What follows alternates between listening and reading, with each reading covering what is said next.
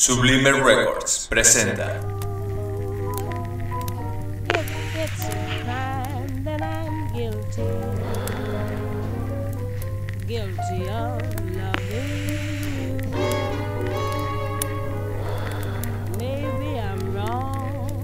¡Hey!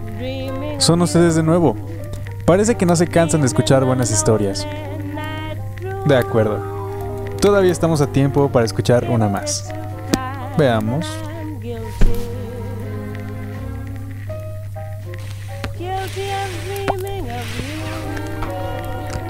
Lo sé, lo sé. Las mejores historias para dormir son aquellas que nos producen calidez. Veamos. Dickens, Twain? Poe. Ah, aquí hay una con un buen punto. El guardia y la antífona. ¿Quieren escucharla?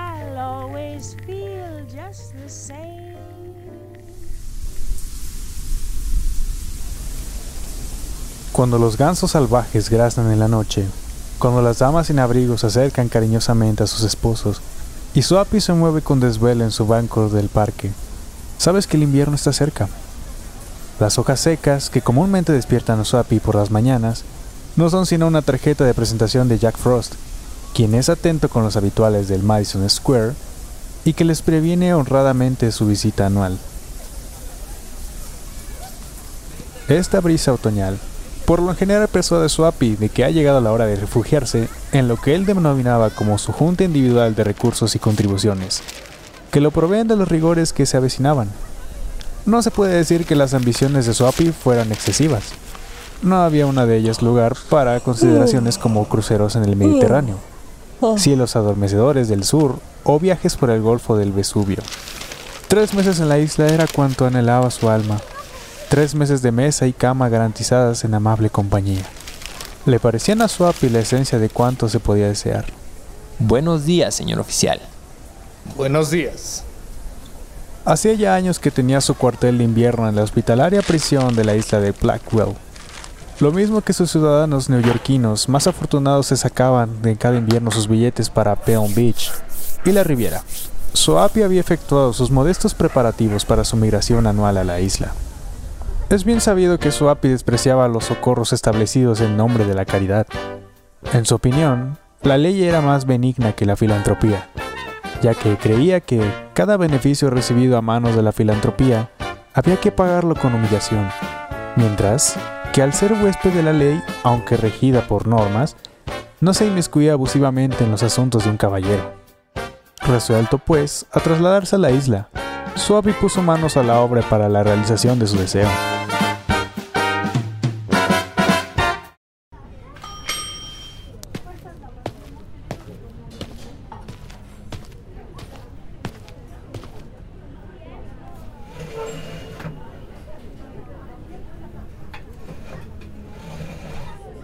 ¿Qué tal, caballero? ¿Qué puedo ofrecerle? Mm, ¿Qué le parece un buen pato asado para comenzar? Acompañado de una botella de vino, siempre y cuando sea un año y cosecha excelente.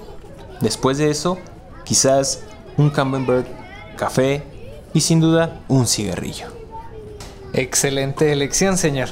Ya se los traigo. Respecto a las estrategias implementadas por Swapi para alcanzar su objetivo, sin duda la más grata de todas consiste en almorzar espléndidamente en un restaurante de lujo, y luego previa declaración a la insolvencia, ser tranquilamente llevado y sin alborotos en manos de un policía. Un juez complaciente suele hacer el resto.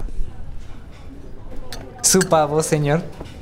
Qué oportuno, gracias.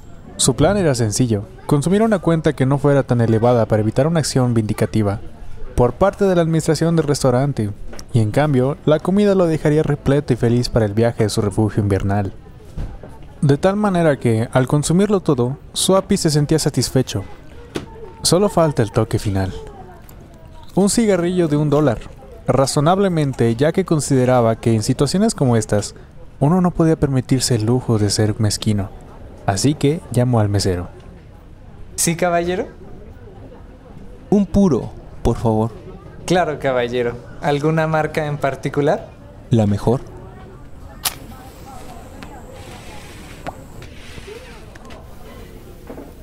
¿Disfrutó su comida, caballero? El pato estuvo un poco exagerado. te sugiero que hables de eso con el chef. Sí, caballero, ciertamente. Trégame la cuenta, por favor. Por supuesto, caballero. Aquí tiene, caballero. ¿Le puede interesar saber, mi buen hombre, que no porto ni la más insignificante moneda, por lo que no podré pagar ninguno de los platillos que he ingerido? Así que muévase y vaya a buscar un guardia. Y no haga esperar a un caballero. Nada de guardias. ¡Hey, Ricardo! Dos camareros expulsaron violentamente a Suapi, que fue a aterrizar limpiamente sobre su oreja izquierda en el santo suelo. Se levantó y se sacudió el polvo de la ropa. Esta no es la manera de tratar a un caballero. Exijo que se respeten mis derechos constitucionales. Insisto ser arrestado. El camino a la cárcel iba pareciendo todo menos un sueño placentero. La isla se alejaba cada vez más al horizonte. Un guardia parado delante de un almacén, dos puertas más allá, se echó a reír y prosiguió su ronda.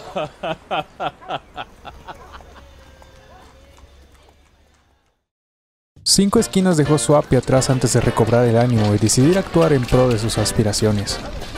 Fue entonces que al llegar a la sexta avenida, una idea llegó en su auxilio. Observó cómo las luces eléctricas y los artículos habitualmente distribuidos tras la luna de un escaparate cautivaban la atención de los transeúntes. Tomó una piedra y la estrelló contra el cristal.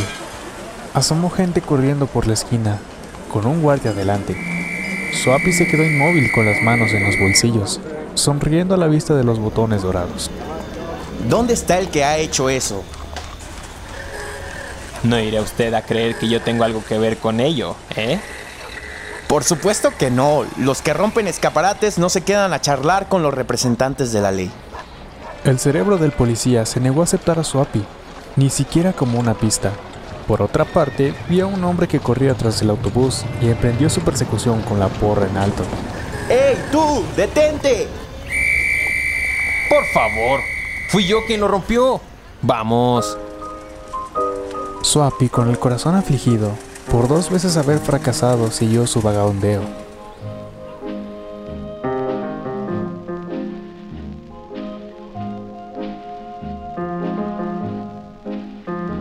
Swapi comenzaba a convencerse de que al parecer no iba a ser epicúreo su camino a la isla. Pero al cruzar la calle, sus pensamientos cambiaron. Esta vez la oportunidad se le presentó en una forma que él calificó presuntuosamente de infalible. Una muchacha de aire modesto y agradable, parada ante un escaparate, cruceaba con vivo interés, mientras que, del otro lado de la acera, un robusto policía estaba recargado en una toma de agua, listo para intervenir. Su plan era sencillo. Swapi adoptaría el papel de ruin y despreciable conquistador. El aspecto refinado y elegante de su víctima y la proximidad del escrupuloso guardia le animaron a creer que muy pronto estaría camino a la islita, chiquita y acogedora.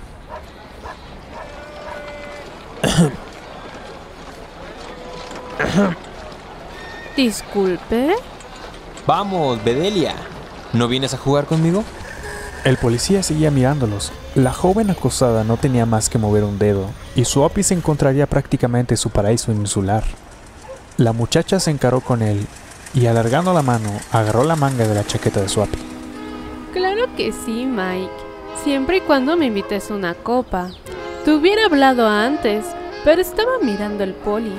Pegada a la chica, él como la hiedra al muro, Swapi dejó atrás el guardia entre sombras de la noche. No había que darle vueltas. Estaba predestinado a la libertad. ¿Cómo ha estado la prima Fanny? Me temo, querida, que ha habido un error. Un error. ¿Qué tipo de error? Le debo una disculpa, la he confundido con otra persona. En la esquina más próxima, se separó de su compañera y se alejó velozmente.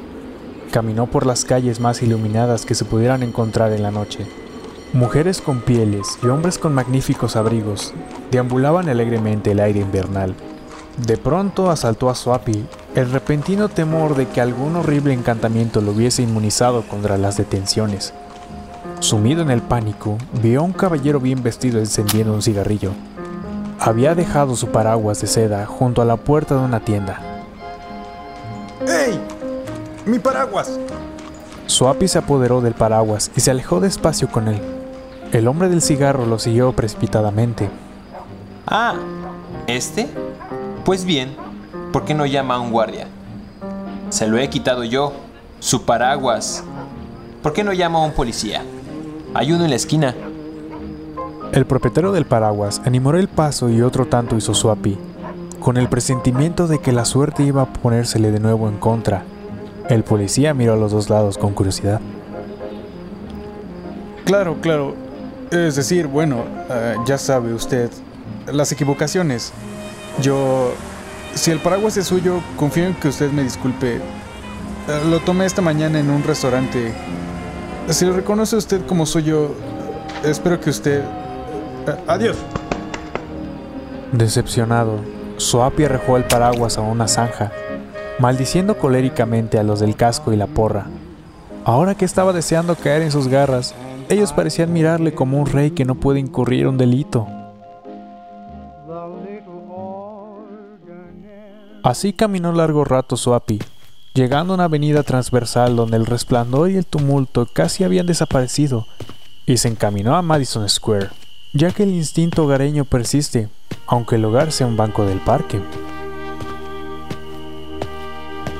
Pero en una esquina tranquila, de una quietud desacostumbrada, Suapi se detuvo un momento. Se alzaba allí una vieja iglesia, pintoresca y de un trazado irregular.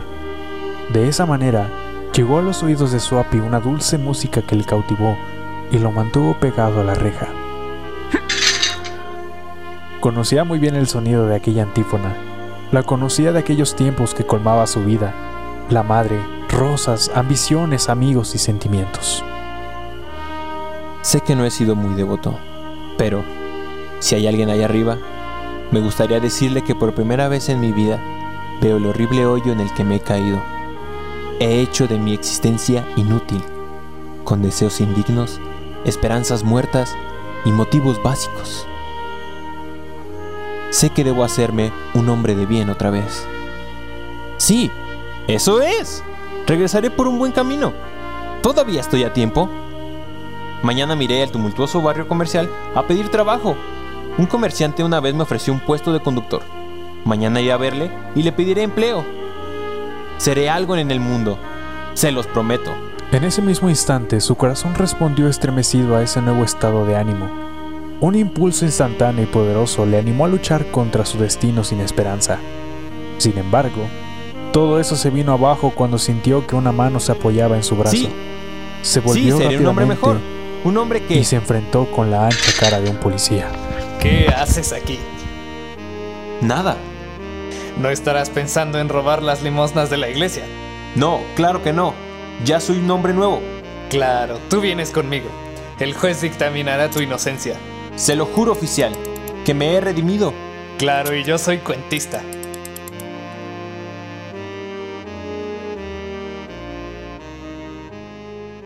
Al día siguiente, Suapi fue procesado. El juez del tribunal del distrito dictaminó culpable tres meses en la isla. Así, queridos escuchas, Suapi aprendió el poderoso recurso de la ironía. Pero vean esto. ¿Qué tarde es? Leyendo el tiempo pasa volando. Será mejor vernos en otra ocasión. Oh, y recuerden, burbonautas, nunca hagan cosas buenas que parezcan malas, ni se acerquen a una iglesia en la noche, sobre todo si alguien está tocando una antifona. Nos vemos.